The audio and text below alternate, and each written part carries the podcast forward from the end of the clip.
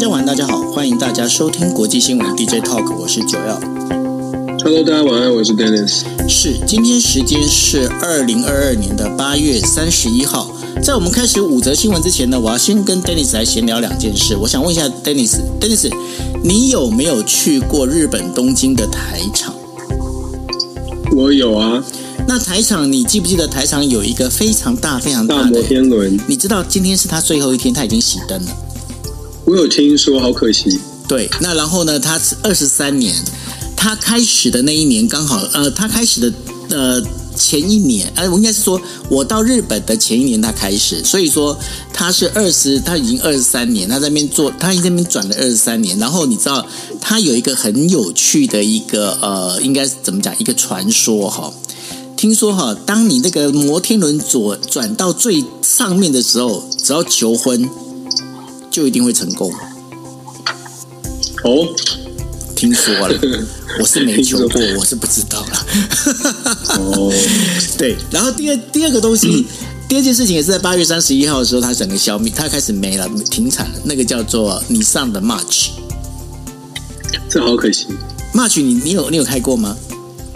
我们家有人有，真的哈、哦。呃，对，有有呃，好像是呃小小舅妈开过一台 March，我有我有开过几次，就很小巧，很很方便，很适合在台湾穿梭巷道。对啊，而且我记得那时候 March 刚到台湾的时候，还有一个 March Club，你知道吗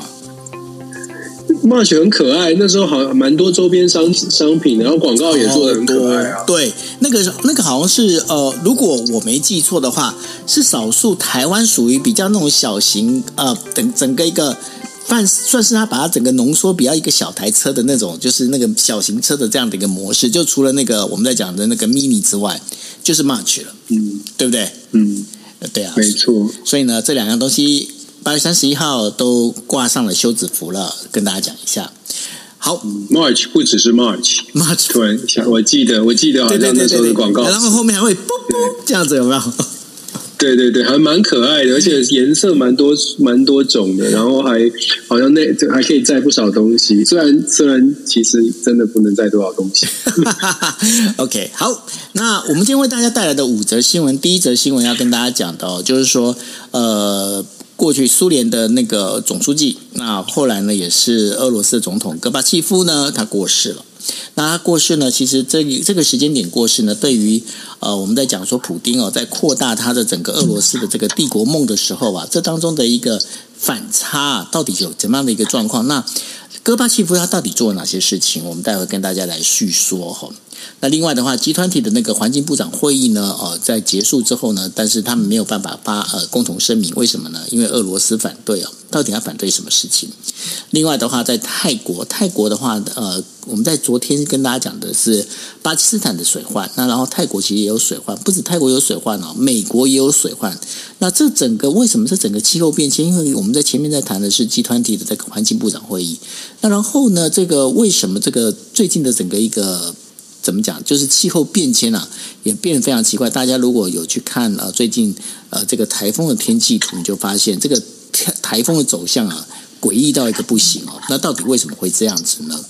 那另外的话，还有一个日美韩的安全会议哦，他们所针对的事情其实是朝朝鲜半岛的一个安全哦。那最后的话，我们跟大家来聊的就是说，欧美哦开始在对于中国的间谍有一些警戒，而且他们认为哦，中国的间谍就他已经开始这个。程度跟这个所谓的他们的一个技巧上啊，已经跟俄罗斯的这个间谍哦，已经不相上下，甚至呢，他们就有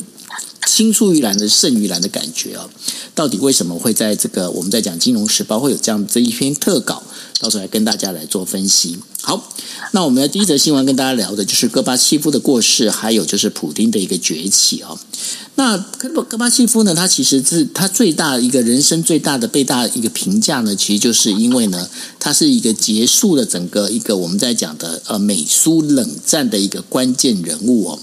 那但是呢，他结束美苏冷战之后呢，它也造成了苏联的一个解体哦。但是苏联解体其实不是它本身，它其实想要去做的事情。可是就是因为这样的关系，包括了呃像东欧的这个民主化，还有东西德的统一哦。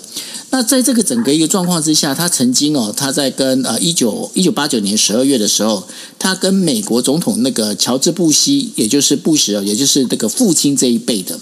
然后他们在就是地中海的小岛马耳他呢，在签署这个等于说一个记者会的时候，宣布冷战结束的时候，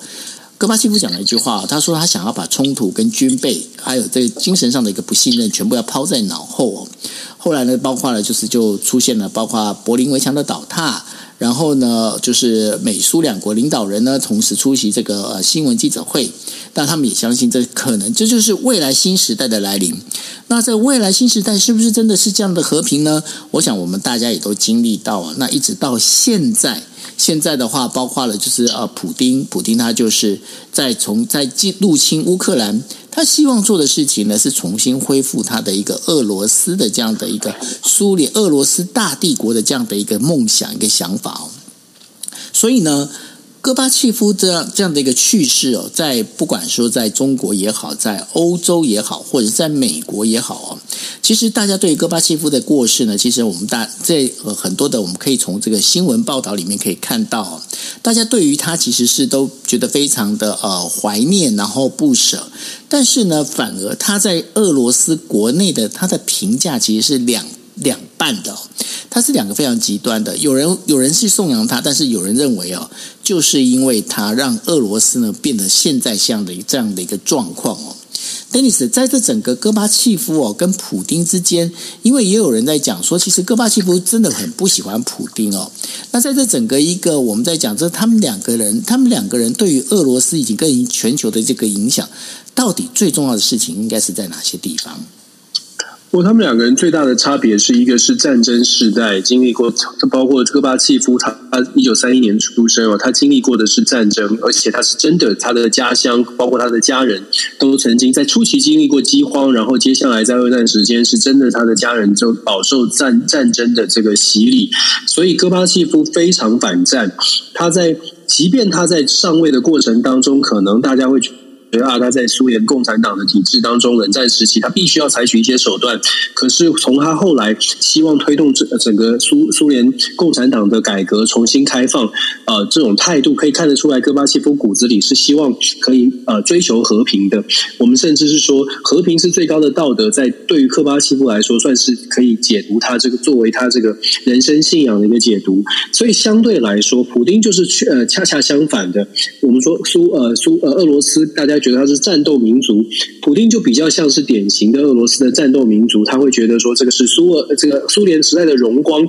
被戈巴契夫这样的人呢给打破掉了。所以戈巴契夫他在苏联。事实上，支持他的人会觉得，哎，这是追求和平。但是你也可以想象，有一些比较强硬的鹰派的这些人士呢，会觉得说是戈巴契夫是懦夫哦，是所谓的和平其实是懦弱的表现，而不是什么道德的道德的勇气哦。所以他在这个戈巴契夫在苏联国内所受到的评价，其实相对来说是更加的两极化，不像他在国际舞台上面被备受尊崇。他在国际舞台上到了做了到底做了什么？其实现在很多的朋友，如果不是研究冷战的朋友，可能没有办法体会，冷战时期双方呃美苏双方其实是真的在进行军备竞赛，核子弹头有这么多，到目前为止数数呃世界上美苏两国都还有五五六千枚的核弹头，就是因为在冷战时期大家对于对方的不信任，必须要强化军备军备竞赛所导致的结果。那呃戈巴契夫在他的任内呢，一九八七年他跟美国签订了中程导弹呃协约哦，这个大概是人类历史上面很罕。罕见很罕见，就是强国他自愿说，我们就我们就说好了，我们大家都不再发展武器了，我们朝着和平的方向，最好呢是逐步的来消减，甚至是销毁核子武器。这是很，这是就像我们说的，这很罕见。如果按照传统的国际关系现实主义的理论，你只会想要自己更强，而不会想说自己变弱，然后希望大家给也一起来变弱，这是反其道而行。当然，大家就可以想象，既然是反其道而行。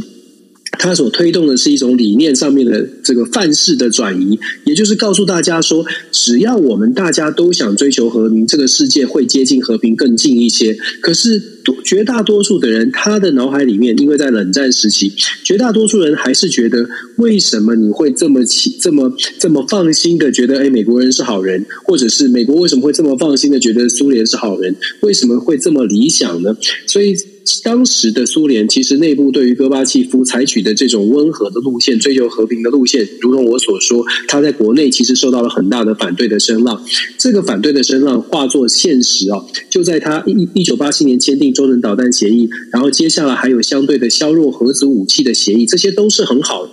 这也是为什么他后来可以得到诺贝尔和平奖。可是他在呃苏联的国内哦。作为共产党的领导人，他一九九一年上任，成为苏联的第一个总统。这这个真的是第一个总统，以前都是总书记。苏联的第一个总统，但是也是最后一个总统，因为呃此后苏联就瓦解了，所以就没有没有这个苏联总统这个职务。所以他是第一个，也是最后一个。可是他做总统的时间其实很短，因为我就像我们所说的，他在苏联的内部呢，并没有得到足够的支持。和平的论述，大家觉得这不错，但是不切实际。这是苏联当时的反应。其实，在对比普丁，同样我们看到的，普丁现在的所采取的动所采取的行为，包括他的意识形态跟信仰，基本上都是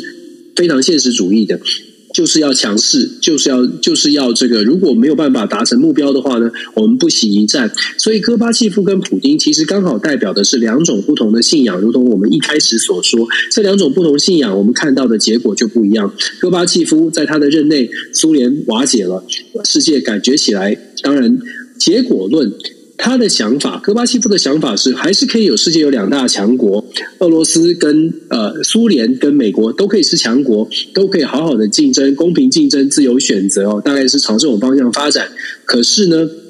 这个力有未逮，这个理想没有实现，所以。苏呃，苏联想要走向和平，想要变成一个慢慢慢慢变成不是只有一个政党独大的这种这种体制呢，并没有成功。相反的，就退退回去变成俄罗斯现在的普丁他所掌握的政权，有选举，有有有，好像这个有这个民主的机制，但是当然绝对不会是民主民主体系。那呃，你可以看到两者的差别啊，还是回归到根本，你的信仰，你的意识形态。古丁的强势，现在全世界都在呃承受着，或者体验着这个强势领导人、强势领导的俄罗斯，他所呈现出来的对世界上的、对世界的威胁。当然了，也有人会说，这不是威胁啊，这个苏联、俄罗斯在做他该做的事情。那我们就退一步说吧，如果不觉得是威胁的，那至少现在他的他的处事的态度哦，就不会是什么事情都可以好好的谈，谈到最后还要继续谈。普丁不是哦，普丁是如果不能谈，真的谈不下去了，那就来速战速决的用行动来解决。这个在戈巴契夫的任内不会出现，因为戈巴契夫是反战到底。那这两者的差别，当然。就看大家喜欢哪一种了。我们只能说，现在的世界出现的，现在的世界可能需要更多一点。我们现在这种国际变局，或许会需要需要更多一点像戈巴契夫这样的人。可是，戈巴契夫这样的人，其实需要的是整个公民社会或整个国家内部，真的对于和平有一个很强烈的、很强烈的信仰跟很强烈的支持。不要看到了，哎，哪一个国家好像倒戈，哪个国家变卦了，就说，哎，不行不行，我们也要赶快来增加军购。这种这种想法呢，这为什么说戈巴契夫他了不起，或者是戈巴契夫他很这个呃，或者是理想很难实现，就是因为现在这个这个目目前的状况来说，我们可以问自己吧，你相不相信？这些其他，你相不相信世界上其他国家都愿意朝着和平前进？那你相信的程度有多强？你愿意承担多少的这种不同的资讯，告诉你不同的、不同的、不同的这个呃情况？你是不是能够坚守着？哎，我绝对，我绝对要坚守和平，我绝对不会发展武器。你可以守多久？我觉得这个都是戈巴契夫带来给大家的一个一个反思吧。他。他给大世界带来一些变化，可是有一点可惜，没有真的非常，没有真的完全的成功。那接下来就换下一个时代，它是一个时代的终结了。对啊，不过呢，如果是啊，Dennis 问我这个问题的话，我我可以马上回答你，我不相信。这这就是为什么戈巴契夫会被会被会被推翻下台，因为大部分的俄罗斯人当时就觉得说，为什么我们要相信美国？你怎么会做出这么愚蠢的决定？哦，是啊。因为这个人性哦，人性这当当然这很难讲啊，所以说，呃，我刚刚刚在 Dennis 在跟大家在分析的时候，我脑袋一直在思考一件事情。我在思考是什么呢？如果说戈巴契夫那时候啊，如果有这么发达的一个我们在讲的就是社呃社群平台出现的话，你觉得戈巴契夫能够成功吗？我觉得有点机会，我我觉得可能机会更大一些，因为毕竟当时的苏联的体制没有这种平台，所以他没有办法直接诉诸民众。对，也就是说，这种和平的论述，你你没有办法得到更大从底层的支持，那变成在体系里面，体系内的人当然会觉得你很软弱，因为体系内的都是已经爬上来的，而且他觉得他会觉得说你做改革。对，你做改革就把我的权力分掉了，或者是你把我，譬如说军方就会觉得，那你这样搞我，我军方我就没有力量了。你要和平，那要军队，军队当然相对来说就没有那么严，那么那么重要嘛。当你有战争的时候，军队的力量就大了。所以对于戈巴契夫来说，如果当时有 social media，脸书早一点发生在啊，在这个脸书或者社群媒体早点在苏呃苏联境内有的话，或许局势会有会有一些不一样。可是反过来，我们也要问自己啊，现在有这些。这些社群媒体那么发达，我们看到的讯息是不是真实的？那我们看到了这些讯息之后，有没有去做反思？就是我们要我们该做什么行动？还是说，其实我们在现现在的这个社群时代，我们看到了更多的极端的现象，然后我们的行动更变得更极端，忘记了我们应该理智。其实很多，其实人类社会演进就是这么有趣，也是这么的无奈。有趣就在于我们其实有很多反思跟学习的机会，可是无奈的是，大部分人都不学习。我现在好怕听到你讲有趣，因为你讲有趣，我都觉得一点都很恐怖的样子。我我我每次讲有趣跟可可爱，其实都是某种程度，我我我不知道该怎么办。对，对啊，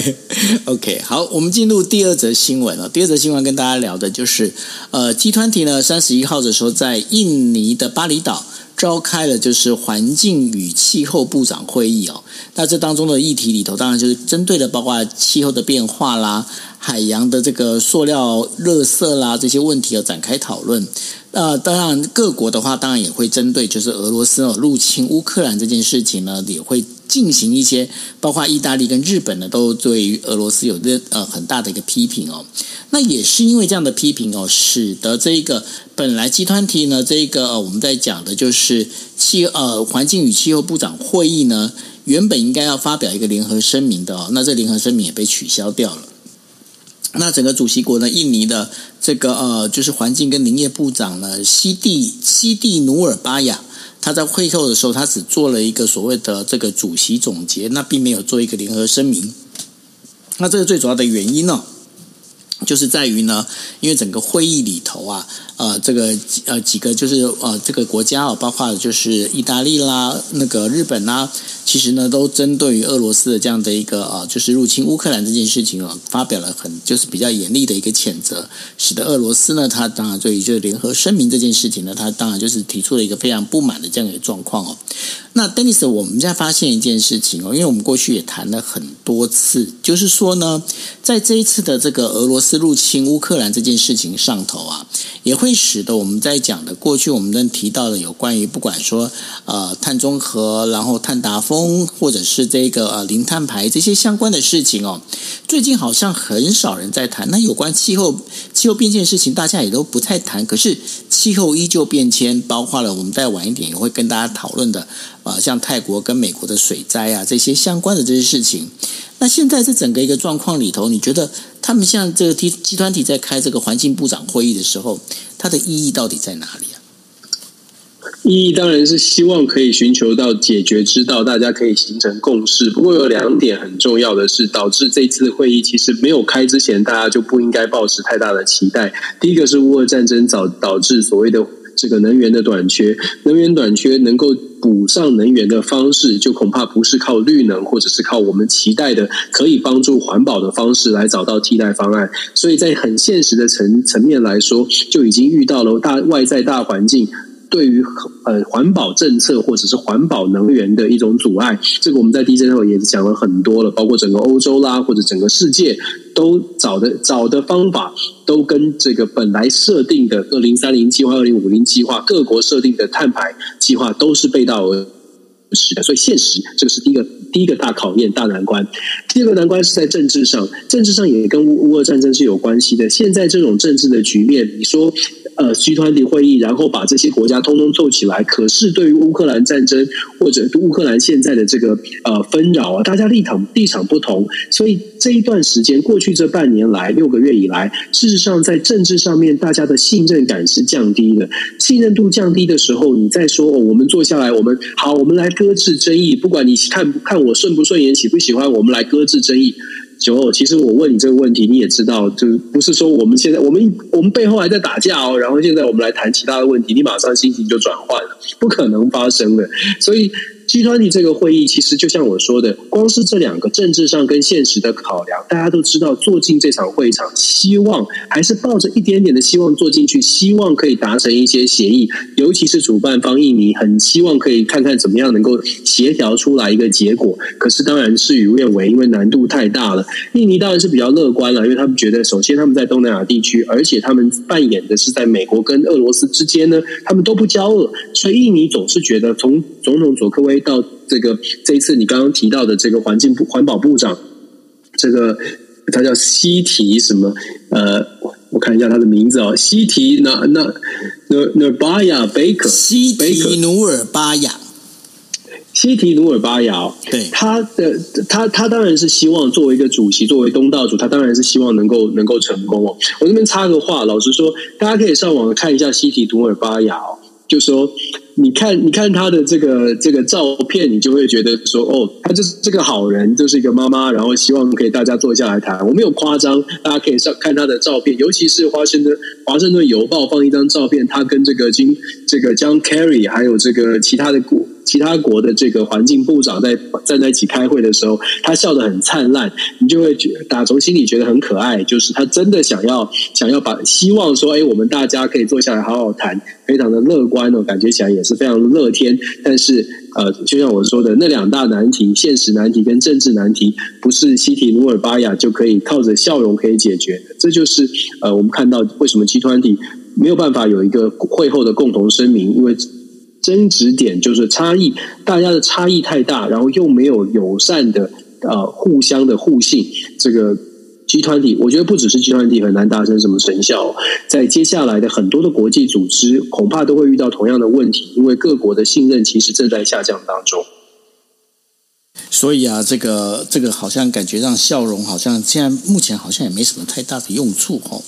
那呃，当然我们在谈到就是说，呃，当然这个集团体哦，这个环境部长会议啊，那没有办法达成一个共同声明，没有办法发表一个共同声明。但是呢，整个气候变迁、气候的这样的一个状况呢，依旧持续的在威胁的整个全球的人类哦。那我们昨天也跟大家聊过了有关巴基斯坦的水患之后呢，其实泰国，泰国他们现在已经正式是进入雨季了。那正式进入雨季雨季之后呢，有一些地区呢开始河流呢已经开始泛滥了，造成一些农田呢遭到洪荒的一个破坏。而且这雨季会持续一直下去之后，会到十月啊，十月的这个降雨量呢还会继续增加。那现在人们比较担心的一件事情是，这一个整个呃我们在讲河流泛滥这件事情啊，可能会延蔓延到工业区还有其他地方哦。那如果再蔓延过去的话，这将会又是对于整个包括商业活动还有。我们在讲的整个一个全球供应链上面呢，可能会出现一些问题哦。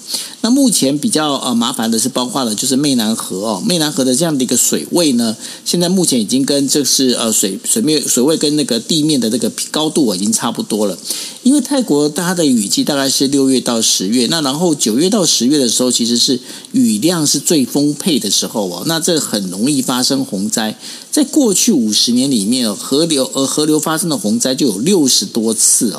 那所以呢，接下来这个呃泰国这一边的话，当然对于这整个一个防洪啊、防灾啊，他们已经开始就是已经开始绷紧的神经哦。但是同样的一个时间点呢，在美国密西西根的一个水厂哦，也发生了这个洪患之后啊，也开始发布了所谓的一个卫生紧急警报哦。丹尼斯在这整个一个状况里面，有关美国这一部分，你要不要跟大家做的比较详细的一个介绍？哦，其实美国呃，我觉得最最最还是要回到这个根本的问题，就是气候变迁，大家相不相信呢？目前看起来，从现实的状况来说，这气候变迁是挺严重。就是还还如果你还是不相信气候变迁的话，至少你会看到像是美国的美国的大水，呃，我们看到的是呃巴巴基斯坦的大水，泰国也也都是大水哦。这种这种呃比例，还有这种水的。的水量的惊人吧，这都不是，都突破了这个几十年的记录。美国也是啊，美国不只是最近的密西根呃密西根州或者是密西西比，其实肯肯塔基州之前也是都有呃十几人呃三十几人死亡哦。这这样的水患在美国过去不是不曾发生，可是没有这么大的面积，而且也没有这么夸张的这个情况。呃，所谓的夸张是，如果你看你从影片上面就可以看到它的这个水患的这个。呃，频率比过去多，范围比过去大，不只是水患，美国还有野火问题，也不止在加州发生，在很多地方也同时发生。所以，其实这种天后的天后的极端气候的现象，这几年是越来越明显。只不过大家有没有去特别的注意它？然后我们前搭配前面在讲的，为什么 G20 会议为什么会这么在乎所谓的环境环境保护？因为人类已经有越来越多的这个观察。看到的是气候真的在改变，可是又很无奈的是，在生活就在环境跟生活，包括就是所谓的经济生活之间，你要怎么做取舍？回到非常现实的问题，就是如果你自己的经济生活是 OK 的，你大概可以做多一点的事情，或者是你你会会会去呼唤哦，应该大家要团结起来，应该要做很多事。可是当你的经济生活都出现问题的时候，你就很难想到环保，你就很难想到说哦，这个跟我的跟我平常做的。事情有关，我是不是要顺手顺手做环保？我是不是要少开一点冷气？这些事情是在你没有你你你真的能够顾及到自己生活的呃情况之下才能做得到哦。所以以美国的状况呢，现在看起来各州有一些州呢是有在每次有紧有洪水啊有大水的时候，都会进入到所谓的紧急状态。问题是紧急状态之后。美国的人民是不是真的有有感的说气候变迁？我必须很坦白的告诉大家，在美国我生活的南方州，过去我们有极端的天候，和我家自己的房子都坏掉了。我我们家会有感啦，我们有很严重的这个损害哦，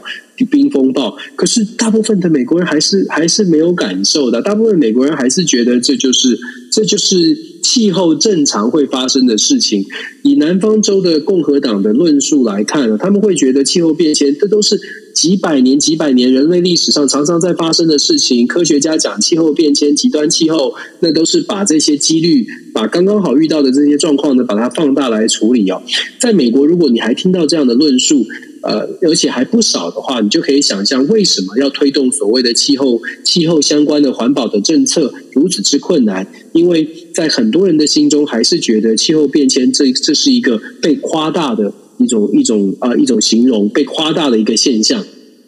美国如此，我相信很多的世界上很多有很多国家，呃，可能也有也有还是有抱抱持这样的想法。这也是呃，我觉得这也是为什么在根本上来说，大家没有真的能够产取产生产生一种共识，说我们来共体时间来做环保，难度是蛮高的。我觉得从美国可以看到这样子，那很现实的从呃生就从它的影响来说。美国的水患，我觉得泰国或者东南亚地区的水患呢，我我我会觉得更更令人担心。不是说美国的水患不担心，而是这些东南亚国家的这些水患，我们想到的，刚刚讲说泰国的水患，泰国水患会影响什么？会影响农田啊，会影响粮食。乌俄战争已经造成粮食的短缺，泰国的水患如果情况严重的话，那么你可以想象的是，泰世界的粮食，泰国作为世界粮食出口大国，你也想象世界的粮食可能又会出现更加的短缺，至少不就算不短缺，价格也会波动。受害的或者是受到影响的，一定有国家是谁？那会不会让那些发展中国家、开发中国家更加的，它的经济状况更加的雪上加霜？世界是联动的，我们也许在台湾很幸运的，可以跟这些呃，可以可以稍微的。距离这个状况稍微远一些，但是我们没有粮食危机，但是其他有粮食危机的国家可能有其他的生意是跟台湾有交集的，可能有其他是台湾所需要的合作的部分也会受到影响。所以我们说，整个气候变迁，如果大家只看气候变迁，然后说气候变迁只是一个偶然现象，那么可能要更进一步的思考说，其实气候变迁带带来的是更多的经济上面、生人民生活上面，甚至是贸易上面的一些差距，这个就会影响到大家的生活。我觉得论述上可能要可能要让让更多的人民啦，不管在此在世界各地，让更多人真的感觉到气候变迁跟我是有关的，不仅是热，要把冷气调低温一点，不仅仅是可能呃少少这个水水不够，不仅仅是这样哦，其实跟经济是很有很有关系，这个是大家一起要来共同共同重视。其实哦，你说那个呃粮食危机跟气候变迁哦，它的关系其实是非常非常的大。那然后呢，然后像呃，我今天刚好中午的时候，刚好跟一个台湾哦蛮大的一个做肥料、化学肥料的这样的一个呃，算是一个生技公司的一个高管哦，然后跟他在那边聊天的时候，你知道我们在聊的时候，才发现一件事情，你知道呃，肥料当中有几个重要，有三个非常重要的一个肥料，一个就是尿素，另外一个是磷胺，然后另外一个的话就是叫做我们在讲氯化钾。那这三样的这个肥料里头啊，你知道现在的话，包括中国，中国它其实都还缺这些肥料，可是呢，它这还必须要用进口哦，然后去合成之后做。但是呢，中国还把这些相关的肥料拿还卖给了卖给日本哦，但是反而让日本会非常警觉，警觉一件什么事情呢？就是说你都已经缺，你还会卖给我，那你今天是不是要卡我脖子、掐我脖子？因为包括了就是磷胺跟那个呃磷磷胺肥跟那个什么跟那个尿素啊。本身的话，呃，这个中国所占的比例大概就是输出给日本的比例哦，就日本它输入中国的这一些啊、呃、肥料的比例的话，大概有占到就是他们所有的这些相关肥料的七成到八成左右哦。大家可以想一下哦，这东西跟什么？跟俄罗斯啊。俄罗斯他在那个他在对于就是欧洲所做的事情，其实有点类似哦。就说当我今天持续的攻击你之后，那你今天你如果是要反我的时候，我就把你脖子给卡住。所以呢，呃，在这个部分的话，现在呃日本他们也开始哦，开始要把这个肥料的这样的一个输入的这样的一个呃等于说管道要开始进行分散。那这当中为什么要把肥料的这个管道分散呢？其实最重要的原因就是在于这些肥料呢，其实跟所谓的粮食本身是有一些关系的。今天如果没有肥料的话，其实你没办法大量大量去栽种这一些粮食，因为包括了我们在讲的，就是说，呃，在日本规定哦，这个每一亩田里头啊，这个大概就是含这个我们在讲的氨基酸的这样的一个呃指数，必须要达到二到二点三左右哦。但是呃，如果说你持续的在，我们大家都知道，如果你这个这个等于说你这个耕地啊，如果没有在持续的施肥的话，其实这耕地会越来越贫瘠，越来越贫瘠之后，你的这个呃作物就没办法长好。所以呢，在这很多的这个情况之下。未来的这个我们在讲的明年的话，比较大的一个呃危机的话，第一个当然还是持续就是所谓的能源危机哦。第二个最大问题其实就在于粮食危机。当今如果粮食的危机，那如果再加上气候变迁这个事情再加上去的话，这个整个我们在讲说，呃，明年的整个一个状况其实并不是会非常的好，Dennis。确实是这样，我们我们一直都在说这个。现在就，就 你刚刚讲到尿素，又不不禁让我想，其实其实尿素我们知道吧，就乌俄战争其实就影响到这个全世界的尿素的出产，因为出口最大的就是俄罗斯跟这个乌克兰，其实。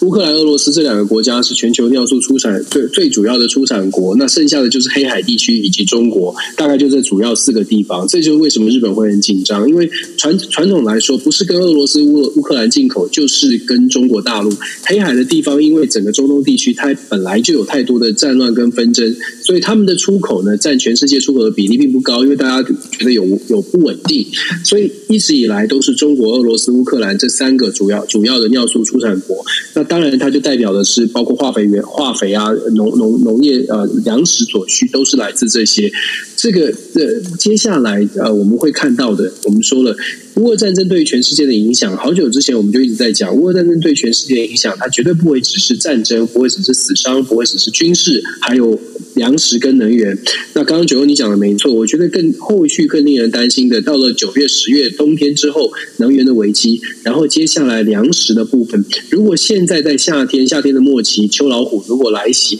对于全世界很多国家，也许在粮食上面也会受到更进一步的冲击。不单单只是尿素短缺，它自己本身的农田也会受到一些侵害。如果是这样的话，我们预期的是到明年的呃明年的这个第一季、第二季，可能全球的粮食价格会很高。那如果再搭配能源的能源的状况，在今年秋天出了出了一些影响，价钱造成波动。事实上。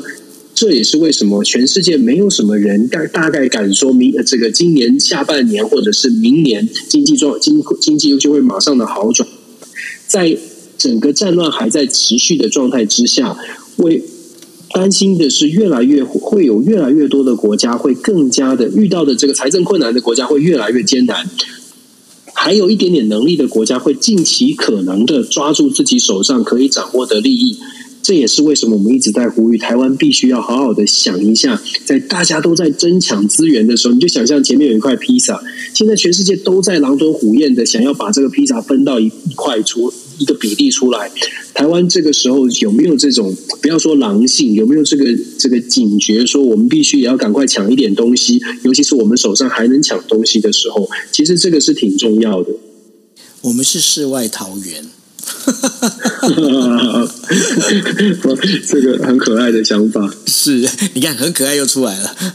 哎呀，真的，因为我对很可爱的想法。OK，好，来我们进入第四则新闻了。第四第四则新闻要跟大家讲的就是来自美国、韩呃韩国还有日本的这个高级安全官员呢，在九月一号的呃，准备在九月一号的时候在，在呃夏威夷的檀香山哦，就是印度太呃印度印太司令部这边要见面哦。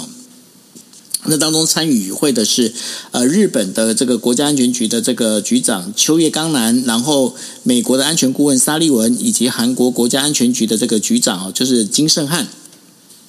他们都要在开始要参加这个会议，来讨论哦，朝鲜还有这个核导弹的这样的一个相关的这些问题哦。那尤其是他们也会针对就是关于就是中国的军事军演哦，还有这个目前的台海情势哦，交换意见。那双边会谈的时候，从八月三十一号开始举行哦。那这个在今年六月的时候，日本、美国、韩国呢，他们也是在时隔四年两呃零九个月之后呢，进行第一次的这个面对面的一个峰会。那现在目前看起来哦，就是美日韩的这个峰会呢，呃，这个我们在讲的就是呃安全国家安全级别的这样的一个会议啊，已经算是又重新恢复到正轨哦。就是从呃就是等文在寅下台之后呢，现在的尹锡悦上台呢，在这个美日韩之间的话，这个对话开始又重新的开始又恢复了哈。那当中当然在最主要讨论的这个真正的重点，其实在朝鲜半岛哦。但你只在这朝鲜半岛上面的话，你觉得接下来这些呃他们在讨论这些事情当中，还有哪些的话会影响到台湾的呢？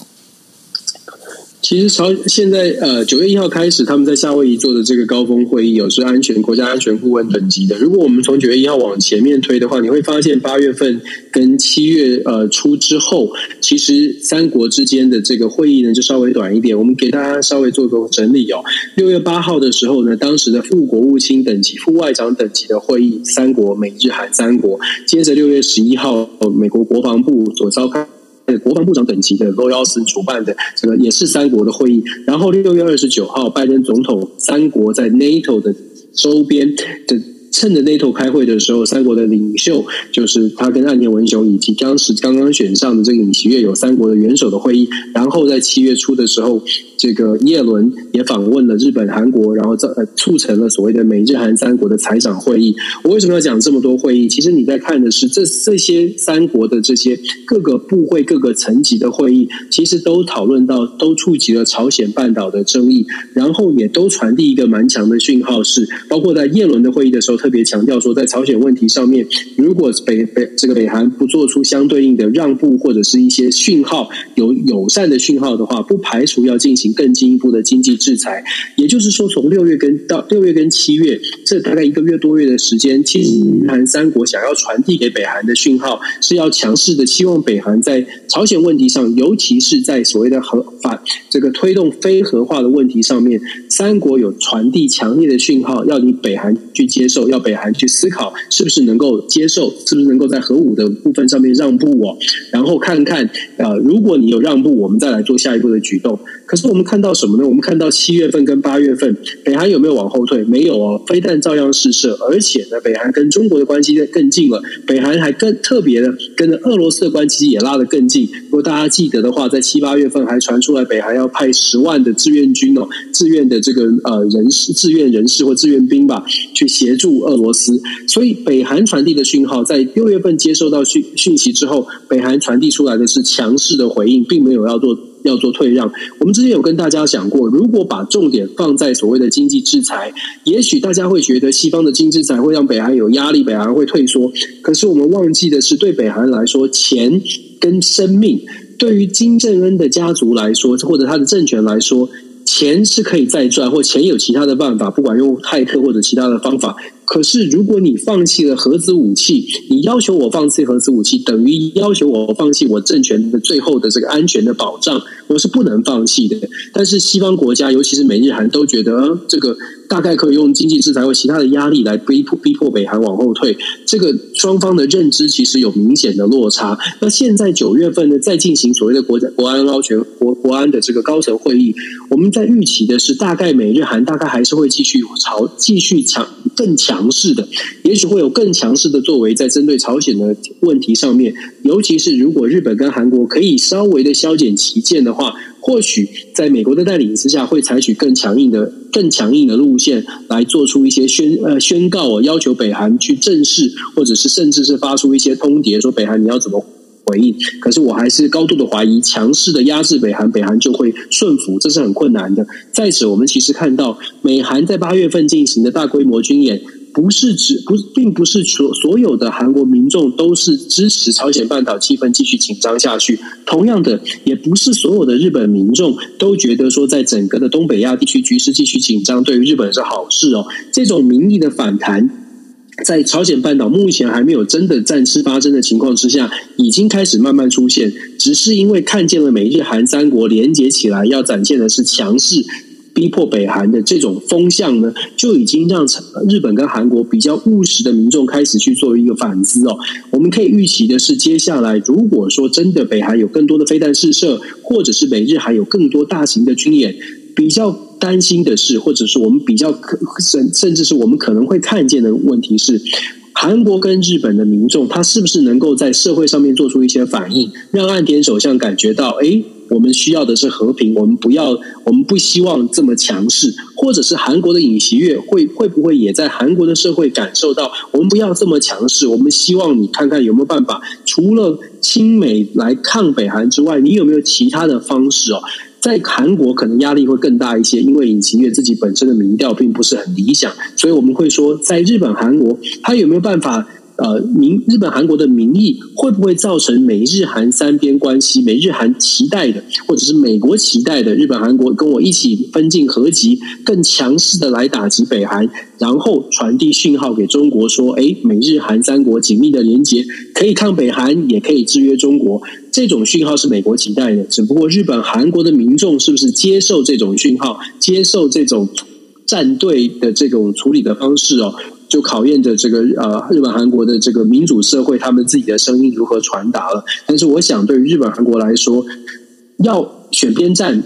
靠近美国是没问题。只不过力道上面，如果美国推得太大力，他们会不会做出他们自己不同意见、不同立场的表达？我觉得这是可以观察的。是哦，所以说呃，现在目前的话，这个状况的话还持续，必须要来观察。那另外的话，我们在讲说第五则新闻里面谈到的《金融时报》呢，他们这样现在呃，昨天八月三十一号的时候，呃，有一篇专稿，专稿在提的就是有关于呢，就谈到的就是中国的这个呃间谍活动啊。那我们在听到间谍活动这件事情上面，我们大家都会觉得，哎，是不是一些军事间谍哦？不过，中国的间谍活动里面呢，根据美国政府它一个试算的一个呃数字啊，就是中国的这个间谍产业哦，我们用产产业来提哦，它每年会造成的就是呃美国的这个知识财产权的被盗取哦，大概是超过六千亿美金。好，那然后呢，另外的话。在呃欧洲哦，欧洲也有统计过，他们每每年被盗得被中国盗取的这个呃，就是一样是知识财产权的这个部分哦，是超过了五亿欧元哦。那当然这些事情中国都是否认的哈，都是否认的。那但是呢，这个目前的话，呃，他们在讲就是说，因为这个不管说欧洲或美国加起来的话，也会因为这个整个中国的这个间谍活动啊，会造成六十七万一千人的这个工作丧失的这些工作。那但是呢，他们就在研究一件事情，就是说中国跟俄罗斯啊，因为过去其实整个全球最大的一个呃，我们在讲嘛，KGB 嘛哈，在呃苏联时代的话，其实这个俄苏联的这个公呃，等于说算是间谍人员哦，算是非常有名的。那呃，就有人在提出一个形容哦，他说不过呢，中国跟那个就是苏联的，也就是现在的俄罗斯的这样的一个间谍的做法，最大不同在哪里？他们就举了一个例子哦，他们就讲说呃，这个。就是苏联的这些呃，就算是这些间谍啊，他们比较像怎么样？他们可能就是晚上开着潜水艇哦，几个人上岸之后，他又拿一个大桶子去把你挖的那个沙滩挖一杯沙，挖一一一桶沙回去。他们用这样的方式，但是中国不一样哦，中国它是属于算是有一点点是人海战术。怎么样人海战术呢？他就在白天里面，他到了这个就是人最多的海水浴场里头啊。他把人派进去之后，他每个人就是用一小杯小杯的把这个沙子拿走。呃，中国用的方式是用这样的一个方式。那不过呢，这当中最大的一个问题还是出在哦，出在哪里呢？出在就是说中国的间谍里头，他们现在所比呃比较常去窃取的呢，包括是一些商业机密啊、商业间谍啦，那他们也会进行所谓的骇客入侵的这相关的这些做法哦。因此，现在从这个整个这篇报道里面可以看起来哦。就是欧美对于中国的警戒心其实是越来越重，那然后在越来越重的情况之下，再包括了我们在讲的，就是中国的这个间谍的这个，不管是产业间谍也好，或者是我们在讲情报资讯间谍也好，这些事情的话，感觉上的确是有越来越呃越来越多的这样的一个呃现象出现，对不对？确实是这样，不过这个这个新闻很有趣，就说呃呃很多的面向，这一则 Financial Times 的这个报道有很多的面向。首先呢，我们必须说 Financial Times 最近这最近这一两年，呃扮演一个很有趣的角色。你会发现很多美国的相关的讯息是由在呃欧洲的 Financial Times 先报道报道报道出来。这个当然它背后的很很很大一部分的原因，一定是有部分的人士希望透过这个管道把消息传出来，这是第一。哦，这也不是什么阴谋论，这是还还蛮还蛮显然的一个状态。你就可以想一下，为什么有一些特别的这个重要新闻，不是在美国的《华盛顿邮报》或者《纽约泰纽约泰》报道出来，而是从《财经时报》。那再来呢，就说它传递出来的讯号是什么？内容内容到底是什么？其实这个反正就但传递出来的这篇文章，如果大家把它仔细看完的话，就如同你所解释的这个部分哦，那再进一步来来说的话呢，其实它传递出来的是对于。他讲的是俄罗斯跟中国的间谍的模式，就是操作的模式，去窃取讯息的模式是不一样的。甚至他讲，他讲到很有他的形容是说，甚至中国的间谍模式不是。俄罗斯间谍模式的变形，也就是你可以你可以说他们两者完两者的完 approach 是完全不同的。俄罗斯的间谍甚至是可以说是高度精高度精准的，想要取得某一个特定模特定管道的讯息，可能是国安，可能是经济，可能是某一种某一个特别领域。然后他们训练出来的间谍呢，都会是非常专精的。这些间谍可能也对于自己的这个条件跟能力感觉到非常的自傲。但是他在报道里面他说，中国的间谍不是这样的模式，中国的间谍是全大撒网，撒在社会的各个角落，每一个人像小蚂蚁一样拼凑拼凑出心心跳，然后呢，这。种间谍的模式呢，对于西方国家来说伤害更大，因为你抓不胜抓，而且你不知道他到底是间谍还是就是一个普通的平民哦。从律师、从专业、从医生，可能每一个人都在社会的不同的角落为中国在搜集搜集情报，所以他他是这样的形容最大的差别，两者的差异在这里。然后他形容中国的间谍模式，事实上可能比过去俄罗斯间谍模式呢，对西方世界的伤害是有过有过之而无不及。但是这样的形容，大家也可以反过来想说，这样的形容其实它反映出来的是，现在就如同九欧你刚开始说的，现在西方社会，尤其是美国，对于中国或者欧洲国家，现在对于中国是更加全面性的有有有担心、有担忧，因为不知道。到底在我身边的这个看起来是 Chinese 的这个医生是不是一个间谍？这个律师是不是间谍？这个会计师是不是间谍？如果是的话，我们该怎么办？那偏偏呢，其实在全球的华人很多。那在按照这样的这这种氛围发展下去的话，其实对于全世界呃各个国家，或者是对于全世界的这个所谓的华人面孔的人，其实大家看到这个新闻，也要呃也要再进一步去去思考。首先，你可能要想一下自己到底有有没有跟中国共产党有什么样的连接啊？因为未来在按照这种模式，尤其是 Financial Times 爆出来之后，其实它透露出来的讯息很有很有可能是美国或者是其他国家在未来针对移民啦，或者是针对所谓的入学管道的审查呢，其实都会特别去特别去琢磨说你过去的这些连接。其实，在美国也有新闻已经转已经讲出来了，就是在美国，尤其是在大学要收所谓的。中国大陆来的留学生的时候，现在都会去问说，你是不是有中国共产党党员的身份？如果是，然后你要你要学学习的这个主修是在理工相关科系的话，你很有可能拿不到入学签入入学许可，拿不到学生签证，这是真实已经在发生的。他他当然就跟这个新闻其实是 match 在一起，也就是说，日本也是现在的日本也是嘛，嗯，所以你就你就会发现。现在这样的一个讯号，或者是在这种这种印象呢，已经开始影响到，就是这个影响到各国的社会。那我还是要强调的，就是说，我们我们是呃老实老实说，我们当然是不知道到底有多少人，有多少的间谍在身边，真的是有有多少的人真的是跟间谍行为有关。可是可以确定的是。非常有可能像这样的新新闻传递出来的是，未来的西方国家很有可能是宁可错杀一百，也不会放宁可错杀一千呢，还是什么？我忘记这个成语应该怎么说了，也不会也不会放掉一百吧？还是我忘了这个词，抱歉。没有宁可错杀错杀一千，也不能放掉一个。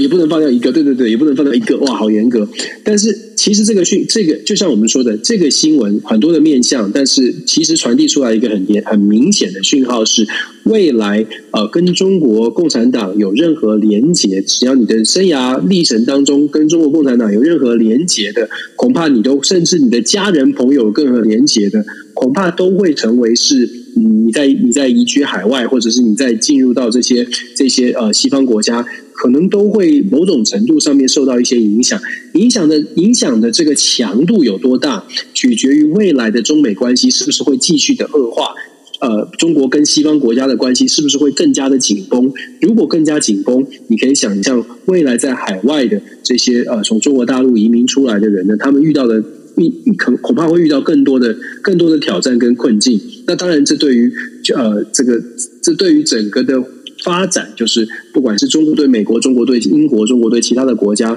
这并不会是一个好好的现象哦。那当然压力压力，嗯，我想压力会蛮大的。其实这件事情的话，呃，就是我们在讲的，这又回到了所谓的这个仇恨言论呢，这相关的这些事情。因为在呃，我如果没记错的话，在疫情刚爆发没多久的时候，其实美国社会就有一个就是仇视亚洲人的这样的一个做法。那甚至有一些有一些人呢，会去去踹啊，去踢啊，这一些包括亚洲脸孔的这一些呃，就是不管是妇女也好，或者是老人也好，好像已经有这样的一个状况出现了，不是吗？是啊，而且我自己也遭到遭遭遭到一些这个仇仇亚洲的这种言论的攻攻击，甚至我自己有体会到，所以我就所以看到这个新闻，我其实会担心啊，因为我没有办法把自己的脸涂成别的颜色，真的。这个你你知道我们的意思，就是我们没有办法说我们我们是什么，然后我们没有没有办法说我们不是什么。因为因为我们长的是这样子，这个在台湾的很多朋友可能没有办法理解，因为我们在台湾，我们就是 majority，我们就是多数嘛。可是你到了国外，你出了国之后，你发现你是少数的时候，你不知道别人如何。和看待，然后你看到这整个氛围，像《Financial Times》这样的报道出来的时候，因为他就告诉你说，中国的间谍无所不在，基本上透露出讯息是无所不在，而且各种的专业人士可能都是在分享讯息的人。如果你心中又有又有一些比较保守的想法，你想想看，呃，西方国家的人民可能他心中有一些看到了一些负面的新闻，然后他可能心中有一些就比较负面的，甚至是说仇恨吧。那连带的影响是什么？连带的影响就是他对你，他不认识你，他也不知道你是什么背景，但是他觉得你是间谍，这很有可，这是这是可能发生的。事实上也已经发生了，在学界已经已经开始陆续出现好几个这样的案例。最后说，当然法院判决是跟间谍完全无关。有有有一些是这个华裔的非常知名的科学家，也都受了一些无妄之灾。我们在在这边还是要强调，有的时候是嗯，这个这个新闻它。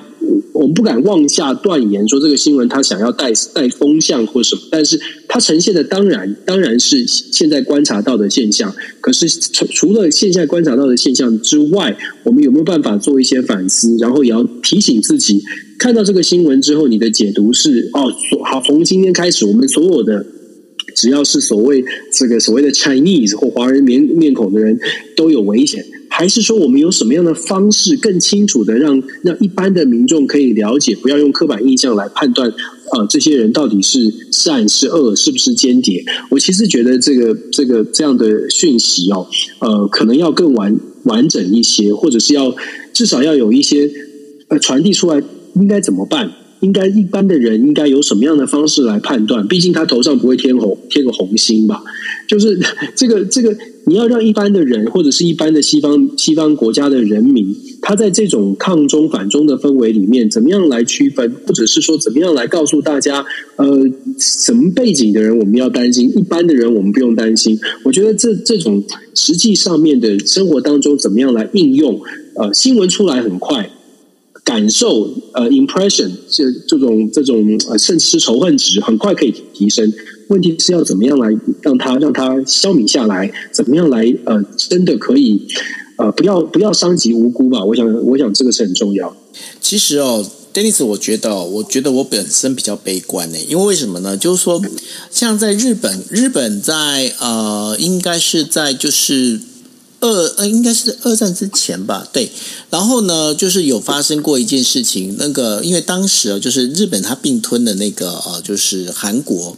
那然后有很多的韩国人呢，会到日本这边来工作。那工作的话，当然就是日本人对于韩国其实也有很，就是那时候叫朝鲜啊，朝鲜人呢，其实有很多的一个所谓的这个算是有色眼睛在看他们哦。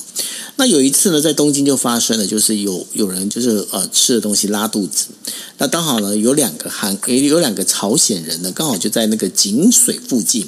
就这两个人呢，他就开始就有人说说说哦，就是因为这个朝鲜人哦放了这个呃就是呃就是算是有点像泻药啊之类的这些东西哦，要要毒害这个日本人，结果大家也就不分青红皂白哦，就把这两个人活活打死。那打死之后呢，才发现说哦，其实这是一个谣传。其实人类社会这种事情其实是反复的在发生，你不觉得吗？所以我们刚刚不就是说嘛，因为 其实很多事情都已经摆在眼前，在历史上曾经发生过。很可惜的是，大部分的人可能都没有，都忘记了要去反思跟学习。是啊，所以说呃，我们在呃这个当中的话，我们把这这一些则新闻提出来，最主要还是要让大家知道，这个很有很多的事情的话，我们必须要有很多的不同的角度去思考，那才能够让我们能够更清楚的知道，就是说，哎，方向应该是往这方向走。我们也不敢跟大家讲说这绝对是对的方向，因为事情实在是太多面了，对不对？确实是这样啊，所以我们国际新闻 DJ Talk 其实都是一直在提供不同的角度。我们从来，我们讲了好几次，我们从来就没有说，哎，一定要听我们讲的哦，我们才是才是对的。我们还真的不是这种平台。我们从我们从来不，我们从来不讲这件事情的，对不对？对，我们我们我们我们其实一直都希望说，哎，我们这个面向，那你呃，各位朋友们在外面听到的所有的新闻消息。每一个人都试着把它汇整起来，在自己的脑袋里汇整起来，自做出自己觉得对的判断。但是新闻的不同面向确实是需要取得的。是啊，所以呢，这就是我们呢，就是国际新闻 DJ Talk，然后每次想要带给大家的这样的一个思考的这样的一个，你可以说是功课也好，也是我们共同来思考的这个一个问题方向，都可以哦。OK，好，那这就是我们为大家带来的五则国际新闻。Daisy，最后我们要跟大家讲什么吗？嗯，没有，祝福大家今天一切顺利。我们在在德州这两天都在下大雨，然后我今天早上看到一个，对对对，今天都在都在下大雨。然后我今天上到学校来的时候，看到一个这个，我希望不是死亡车祸，但是人都躺在马路上的车祸。OK，那希望大家。对，很可怕，所以大家一切平安，对，觉得很可怕。没错，OK，好，那这就是我们为大家带来的国际新闻 DJ Talk。那明天一样是晚上的啊，台北时间晚上的二十三点四十五分。那我们国际新闻 DJ Talk 再见喽，谢谢大家，大家晚安，拜拜。晚安，拜拜。